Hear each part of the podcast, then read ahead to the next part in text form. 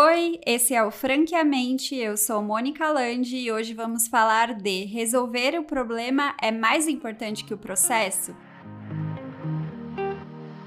Franqueamente, um negócio feito para você.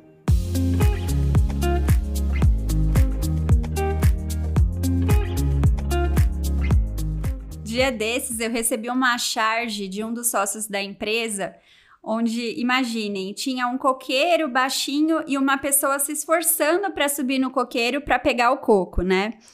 Quando era só esticar os braços que a pessoa conseguiria pegar com tranquilidade o coco.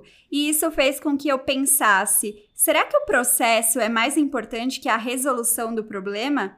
Mas os processos não foram feitos para resolver justamente o problema?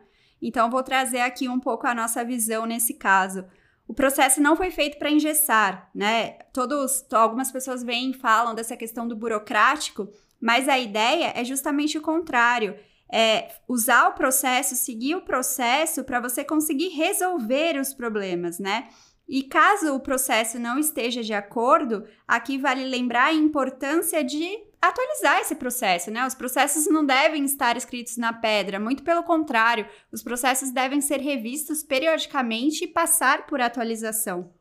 Então lembre-se, vamos resolver os problemas, vamos atualizar os nossos processos e conseguir, né, atender aí aos nossos clientes da melhor forma. Esse foi o Franqueamente. Se você gostou do conteúdo, continue acompanhando o podcast aqui na plataforma e siga-nos nas redes sociais.